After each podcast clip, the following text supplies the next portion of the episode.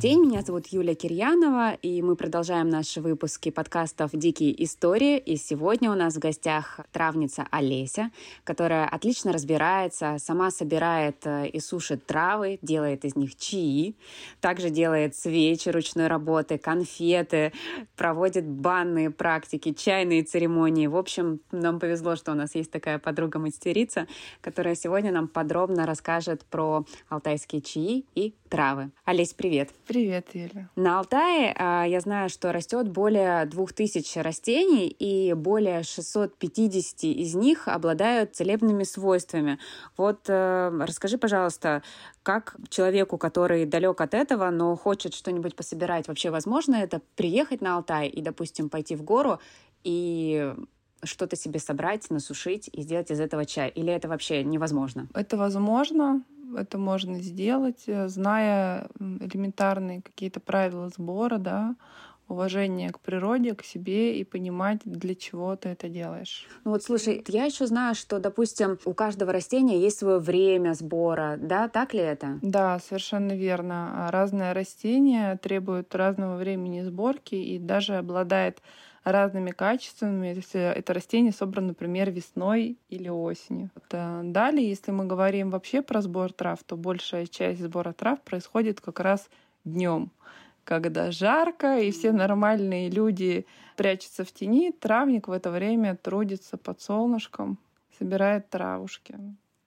А если мы говорим про травы э, эфирные, то их лучше собирать совсем в первой половине дня, но после того, как роса уйдет для того, чтобы большая часть эфира, потому что чем теплее, да, тем быстрее эфир улетучивается. Если мы собираем семена, то вот семена — это единственное, что можно собирать по росе, потому что когда сухо, то есть ты срываешь, срезаешь, большая часть семян, например, ссыпается, да, а так она пока влажная, она вот собирается. Такие тонкости есть. И есть нюанс того, что ты не рвешь это с корнем, что ты берешь ровно столько, сколько тебе нужно, что с каждого квадратного метра ты можешь собрать не больше 30%, иногда вообще 10%. Что если ты собираешь а, растения, которые уже с семенами, вот ты собрала часть, возьми с другого растения, посей здесь же, чтобы ты мог прийти, другой человек мог прийти на это место и собрать еще раз, чтобы наша природа не чахла, да, а развивалась и помочь ей. То есть, если ты что-то берешь, постарайся что-то с любовью вернуть ей назад. Ну да, согласна с тобой полностью. Скажи, ты прям выходишь из своего... Э, Олеся живет в очень красивом месте, на горе, и вокруг нее уже растет очень много трав деревьев, растений всевозможных. Скажи, пожалуйста, ты куда-то выезжаешь, чтобы собирать э, растения на свои чаи? Или ты вот прям выходишь из дома, ходишь по полям и собираешь здесь в округе? Большую часть, наверное, процентов 80, если не 90, я уезжаю. Уезжаю далеко в лес, собираю, например, тоже лесную смородину, лист березы, лист черемухи, цветы черемухи, яблони и так далее. Те же травы, поэтому в самой деревне на самом деле очень мало что собирается. Если собираешь, то в основном сама. Я могу там себе в огороде сорвать корень лопуха, лист лопуха, я не знаю, дуванчики, заварить себе чай, сделать себе какой-нибудь смузи, что-то такое подобное. А, Все, что касается именно сбора, собираем это всего в четыре руки. То есть это я и моя помощница, да, Алена. То есть поэтому у нас нет масштаба. Сейчас уже там, предлагают иногда магазинчики или что-то, но это невозможно сделать, не потеряв качество. Поэтому собираем в четыре руки, уходим далеко наверх в горы, куда-то в поля, в леса, и именно там происходит сбор травушек. Слушай, ну вот а про качество как раз. А, если городской житель хочет попить э, вкусный травяной чай, а вообще в магазине реально купить э, что-то такое качественное или нет? И на что вообще обращать внимание при выборе чая? Я пока в магазинах, ну вот я живу в Кузбассе, вернее, жила, да, приехала и туда, вот, например, возвращаюсь. Наблюдаю здесь, всегда интересно, как делают другие. А, я наблюдаю с эм, ощущение всегда чему-то научиться новому, узнать что-то новое. Но пока, к сожалению, большей части это разочарование даже те, кто рассказывает о чаях грамотно со стороны фармацевтики и так далее. Но когда ты достаешь чай и вообще не понимаешь, что в нем находится, красивая упаковка, правильный слог и так далее, а внутри просто солома цвета выцветшей травы, ну, на самом деле это грустно. Чай должен выглядеть так, что человек, понимающий в травах, должен рассыпать нам по блюдечке и сказать, это душица, это зизифора, это пихта, я не знаю, это корень дуванчика и так далее, и так далее. И цвет у правильно собранной травы, почему вот на мастер-классах, да, я покупаю э, несколько чаев разных производителей, убираю упаковку, потому что это уже на их совести, не на моей. И мне нет цели сказать, что вот этот вот такой засранец, да, я такая прекрасная. Нет, у меня есть цели просто показать разных производителей, качество чая и сравнить со своим, чтобы это не было голословно, да. И когда ты видишь, что если этот цветок зизифры, и он синий, он синий. Если это цветы душицы, они фиолетовые, они фиолетовые. Если это лист смородины, зеленый, он зеленый. Он не цвета вялой травы, желтый, э, жухлый, бурый. Вот так должен выглядеть чай. И также он должен пахнуть. Дальше есть красивые чаи, когда ты чай выпил, и через год откроешь банку, а там пахнет. Но, ребят, ну не может так быть. Ну, то есть, возможно, там не самые плохие эфирные масла, но их там не должно быть. Какой срок годности у чая вообще? Вообще у трав срок годности год. Если мы говорим про иван-чай, то иван-чай, наоборот, набирает силу. Сам иван-чай через полгода после сбора, через год он еще может набирать силу, когда правильно. Поэтому, например, чай второго года, он ничуть не хуже э, чая первого года. Но у меня чаев, в принципе, не остается на второй год уже. То есть иван-чай может остаться. Для меня это даже плюс. Травы нет. Если вдруг по какой-то причине, то есть у вас остались эти травки, это не значит, что их нужно выкинуть. Вы можете сделать запарку, омыть им тело, омыть им ножки, ополоснуть голову. То есть прекрасно подойдет эта трава для этих целей. Для более глубоких она будет уже слабее. Если мы говорим про корни, корни могут храниться ну, некоторые исключения до 7 лет. Слушай, ну вот иногда на чаях пишут там лечебные от там от простуды, от еще чего-то, желчегонный. Травы вообще действительно работают так? Или это больше маркетинговый ход? Или нужно больше их заваривать, чтобы получить какой-то лечебный эффект? Травы действительно работают, но как э, это все красиво, да, и возможно, когда так написано, действительно в этом чае есть травы, которые обладают теми или иными эффектами, но мы забываем, что у человека, то есть он гонит желчь, да, или поднимает давление, какая причина его поднятия давления, по какой причине у него ему нужно гнать желчь, а есть ли у него э, в желчном пузыре камни. То есть люди покупают и начинают вот это самолечение, не понимая, что прежде чем назначить действительно травы, нужно понимать практически, если мы говорим про лечение, историю болезни человека. Нельзя просто так взять травы, начать их пить ждать какой-то и эффект. ждать э, нет, какой-то эффект мы получим однозначно, но тот ли эффект, который нужен, понимаешь? Та же история, что какая разница между травами аптечными и травами, собранными правильно. Разница такая же, как между огурцом, который вы скушали с грядки, и огурцом, который вы купили в магазине. Почему? Вроде как травы там, и там. Давайте анализировать. Травы, выращенные в масштабе, это подготовленные обработанные поля это сборка металлическими вот этими штуками, да. Если мы говорим про энергию, то это ну, как бы вообще. И растение тоже, оно не борется с болезнями, за ним ухаживают. Но это так же, как вы возьмите ребенка, которого закрывают всегда форточки, которому не дают чихнуть и пыхнуть. Любая более или менее болезнь, ребенок скручивается. Ребенок, выращенный в деревне, так сказать, который съел вместе с собакой с одной миски, да, и ходит босиком, и у него вроде как сопли текут, но при этом у него ни бронхитов, ни ангин, ничего. Ну, это же не придумано. Это, если посмотреть, это так и есть. Так и у растений. Растение, которое растет само в горах. Там, на него наступило животное, ему нужно там как-то себя залечить, да. Оно чем-то заболело, ему надо. Тут ветра, тут там еще что-то. И растение набирает силу, оно крепнет, там ему нужны э, микроэлементы в больших, да, так же, как человеку, объемах. Это совершенно энергетически другое растение. Так же, как ты собираешь. То ли ты пошел, хочется, тебе не хочется, пришел на работу, там сел в комбайн, перемолол эти растения, то ли ты идешь, сонастраиваясь с собой, с природой, со временем. Ты приходишь, кланяешься этой травке, а, благодаришь ее, просишь чего-то у ней, там просто даже разрешение, то, что да, мне это нужно, я хочу помочь себе, помочь людям, которые придут ко мне за этой травкой, да, ты собираешь, ты перебираешь, все это делается в хорошем состоянии, с хорошим намерением, но это разное. Это как дома хозяйка готовит мужу, детям, да, с любовью, либо там в плохом настроении, собственный результат. Да, Все то же самое.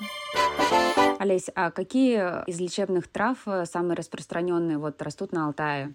Но их много, в каждом регионе есть свои. Здесь и тут морали корень, да, золотой корень, э, то, что прям красная щетка знаменитая. Золотой тоже. корень в красной книге? А, Нет? Если я не ошибаюсь, то да. Да. Мгм. Другой момент, опять же, да, это сильные растения, иммуностимуляторы, э, реальные очень.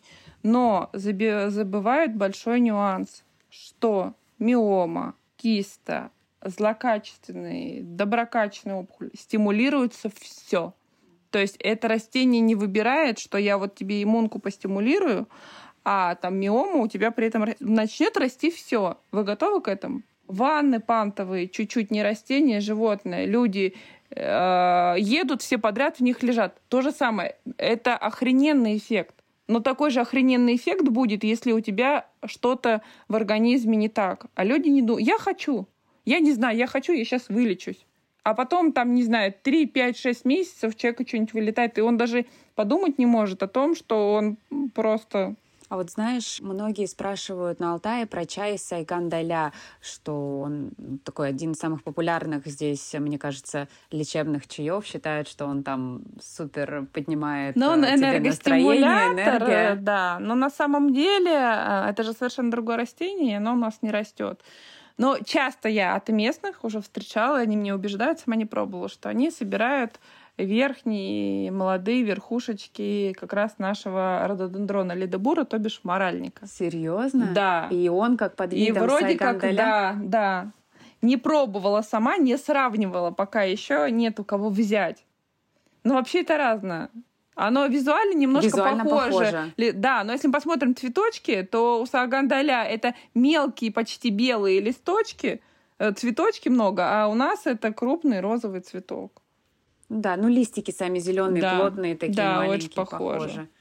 Вот я уже не раз меня в этом ну, говорили мне об этом. А сайгандаля в Монголии, да, растет? Или где? Нет, не у нас? У нас он не растет точно.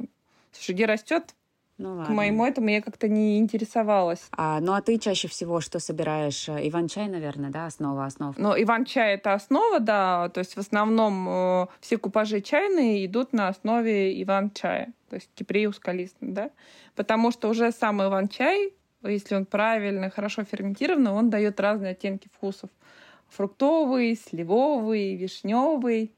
И это уже, потому что ферментированные травы, они дают более яркий, более плотный, насыщенный вкус, в отличие от просто трав. Поэтому есть а, основа какая-то, да, и есть такие оттенки вкусов, которые дополняют и помогают раскрываться какому-то чаю. Но это не говорит о том, что нельзя сделать чай просто травяной без иван-чая, потому что также прекрасно ферментируются и дают прекрасный вкус любые плодовые. Груша, слива, вишня, яблони, ферментируется лист малины. Он имеет совершенно другой вкус. Поэтому на самом деле очень большое разнообразие. Я знаю, что ты еще отучилась на банные практики, Да, проводишь банные да. церемонии. Ты их тоже с травами делаешь? Здесь по запросу, если у человека нет аллергии, если нет чего-то серьезного, да, я могу сделать право. Это может быть одна трава, это может быть иногда несколько трав.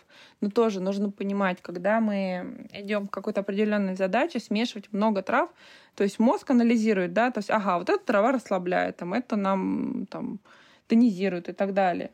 И если мы идем к чему-то, то этот ресурс должен тянуться. То есть если это там расслабляющее, то мы чай такой пьем, да, и запах у нас присутствует такой. И тело мы кормим той же самой, да, травкой впитываем. Тогда историю мозга, ага, мне надо расслабиться, вот, вот тут мне все дается. А иногда заходишь, а в бане пахнет всем подряд. У нас такой мозг, что мне делать вообще? Мне куда? Мне спать, танцевать? Э, Что мне сейчас делать? То есть нужно быть осторожным, да? Конечно, вот это вот увлечение а, модное, когда люди не входят в суть того или иного процесса, Ну, просто травки развешивают. Просто например, травки, да. Просто температура 120 почему-то или еще что-то. А потом у нас выходят аллергики, потом у нас выходят больные дети из бани или взрослые, которые не любят баню. Просто люди, на самом деле, в большинстве своем не знают вообще, что такое правильная баня. То же самое, что сейчас садят детей сверху и говорят терпи. Да если мы вернемся далеко назад, то вообще-то поговорка «голова в холоде, ноги в тепле». тепле. Что раньше делали, чтобы дети закалялись? Детей садили в теплый очень таз на пол. Да, пол прохладный, но таз был очень теплый. Голова у ребенка была в холоде, а задница была в тепле. А что сделают сейчас? Ребенка садят на верхний полог в теплую воду и перегревают ребенку голову. А потом мы получаем сопливых больных детей, которые не любят баню. Да, это правда. А, Леся, ну вот если дома захочется принять ванну, допустим, какую-то расслабляющую после тяжелого дня, какие травы можно добавить? Лучше просто нейтральные травки. Это крапива, ромашка. То есть они легкие, противовоспалительные совсем. Они расслаб... Любая травка, в принципе, для организма, если она там не с яркими маслами, она всегда расслабляет. Mm. Лаванду, да, можно? Да, лаванда прекрасно. Как ты вообще решилась отказаться от э, городской жизни по большей части, приехать на Алтай и заниматься травами? Ну, я же родилась в деревне. Я родилась в Алтайском крае, в обычной деревне. Я знаю, что такое колхоз, что такое доить корову, что такое косить сено, полоть огород, гуси, утки, поросята, колодец русский обычный, где то с коромыслами на плечах идешь и достаешь воду. То, То есть ты меня... вернулась к истокам? Я вернулась, да, то, чего меня когда-то там родители вытащили в город. Поэтому для меня в этом совершенно нет там ничего необычного. Люди, да, которые меня знали, и как там, ты 20 лет, у тебя бизнес, тебя там все знают, ты тут уедешь, вообще никто и звать тебя никак. Я говорю, вы не понимаете, прелесть ощущения того, когда ты принадлежишь себе, и это не стоит никаких денег. Да, если учесть э, там доход, который он был там иметь, ну это вообще не цель. Ну это как, не знаю, Мерседес и Москвич примерно. Но если сравнить э, ощущения, то это вот как раз то же самое. Когда это не Москвич, а Мерседес. Угу. Потому что там ты сидишь в коробке, пусть это там 122 квадратов, но тут пусть у тебя 40 квадратов дом, ты выходишь, и у тебя гектары просто вокруг. Какой сезон ты больше всего любишь на Алтае? Сезон я люблю люб- любой, а вообще я люблю тепло. Ну, потому что, когда, да, спрашивают э, люди, которые приезжают ко мне в эти маленькие мои туры, да, и, вернее, даже когда еще не приезжают, а звонят и говорят, слушайте, а когда вы посоветуете быть? Я не могу... Это настолько разное время, это разное ощущение, это разное состояние, это разный отдых вообще, да, и понимание, что ты хочешь, когда ты хочешь, что ты от этого ждешь. После этого ты можешь решить, что тебе надо. Ты сейчас еще в город возвращаешься или полностью живешь вот на Алтае? А, я живу на Алтае, езжу в город только по каким-то делам. Там служить машину, может быть, что-то связанное там с друзьями. У меня живут в городе дети. А так я здесь. А как ты выбрала дом и вообще поняла, что хочешь жить именно в этой деревушке Еланда? Очень сильно случайно. Просто. Я езжу сюда, вот без вот этих трех лет, которые я здесь прям живу, езжу сюда 20 лет. То есть Алтай мне знаком. И я уже много лет, просто уезжая с Алтая, я начинала болеть, реветь.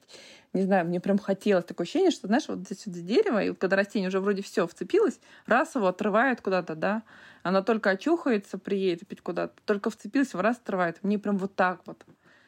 И я поняла, что все, я хочу здесь. А вообще моя мечта была домик у озера в горах. Но у меня почти. у меня озера нет, но у меня с трех сторон, да, речки, ручейки, родники. И тут э, у нас есть травник, шаман э, алтайский, так сказать. А пригласили нас туда Кайчи, зовут его Мерген. Карчи — это человек, который поет об Алтае, сказитель. На чё язык с той стороны. Он говорит, я буду там, приезжайте, там у нас вот будет такой, в общем, тусняк, так сказать, приезжайте к нам. И э, мы поехали туда, за Рактой. На следующий день мы возвращаемся обратно, я поворачиваю голову. Там я очередной раз проговорила, что я хочу, не могу. Они такие, ну что ты уже покупай. Мне по большему части нужно было какой-то, не знаю, еще раз, чтобы мне об этом сказали, наверное, потому что я это знала. Обычно мне этого всегда достаточно. И все, вот я еду в Виланде, поворачиваю голову, вижу вот этот дом на горе. Мне достаточно было подойти к воротам, увидеть, что на, уже на горе есть вот эти горы, которые в участке. Я сказала, все, это мое. В этот же, на следующий день я приехала, выставила квартиру на продажу. Обалдеть. И все. Ну да, Алтай, он такой, по большей части, дело случая здесь очень много решает. Он сам тебе иногда подсказывает, куда тебе надо, куда-то тебя приводит, какие, сводит с какими-то людьми, что-то тебе показывает. Если сонастроиться с ним, угу. отдаться, расслабиться, то, мне кажется, Алтай и сам тебе что-то что-то дает. Вообще, на самом деле, так везде. То есть вопрос готовность услышать человека, то, что его окружает. Приедешь ты в Крым, не знаю, на Бали, еще куда-то. Если ты чувствуешь, что если это твое, да, оно начнет с тобой соединяться, и ты поймешь, да, хочешь ты тут, звенит, отзывается ли в тебе. Вопрос в чувствовании mm-hmm. на самом деле. Да, это точно. Олесь, спасибо тебе большое за разговор. Олесин чай эксклюзивный. Можно попробовать у нас в Айвенго в ресторанчике. Также скоро у Олеси откроется рядом с ее домиком магазинчик, где можно приобрести чаи, конфетки ручной работы, свечи, вот, и пообщаться с, Олес, с Олесей лично, узнать, э, расспросить про травы и про чаи, и не только, и про Алтай. И иногда мы проводим чайные церемонии в Айвенго. Вот, кстати, надо будет тоже как-нибудь провести да. для наших гостей. Когда Олеся сама заваривает свои чаи, когда гости смешивают и сами создают для себя какую-то смесь э, эксклюзивную, которая откликается именно им. Поэтому это очень интересно. Приезжайте на Алтай, знакомьтесь с Олесей. Спасибо большое. Спасибо да. большое. И в прекрасное Венго. Очень люблю это место. Ребятам огромное спасибо за созданное с любовью место, куда стремятся люди вернуться. Спасибо. Спасибо.